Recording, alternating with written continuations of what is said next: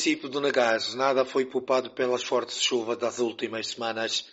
A grande maioria da residência dos bairros das comunas do Dimuca e Quisec ficaram inundados. A jovem Albertina conta o drama.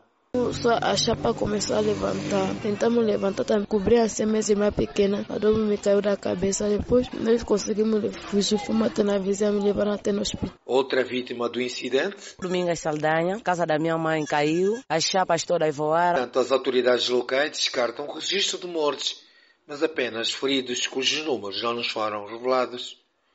O porta-voz do Serviço Nacional de Bombeiros, Júnior João Chaga, 100 residências ficaram totalmente inundadas e 23 residências por eminência de desabamento. Destas 123 residências que foram afetadas, deixaram em péssimas condições de habitabilidade 738 pessoas. Além das residências, a força da água derrubou igualmente árvores, postes, interrompendo o fornecimento de energia elétrica.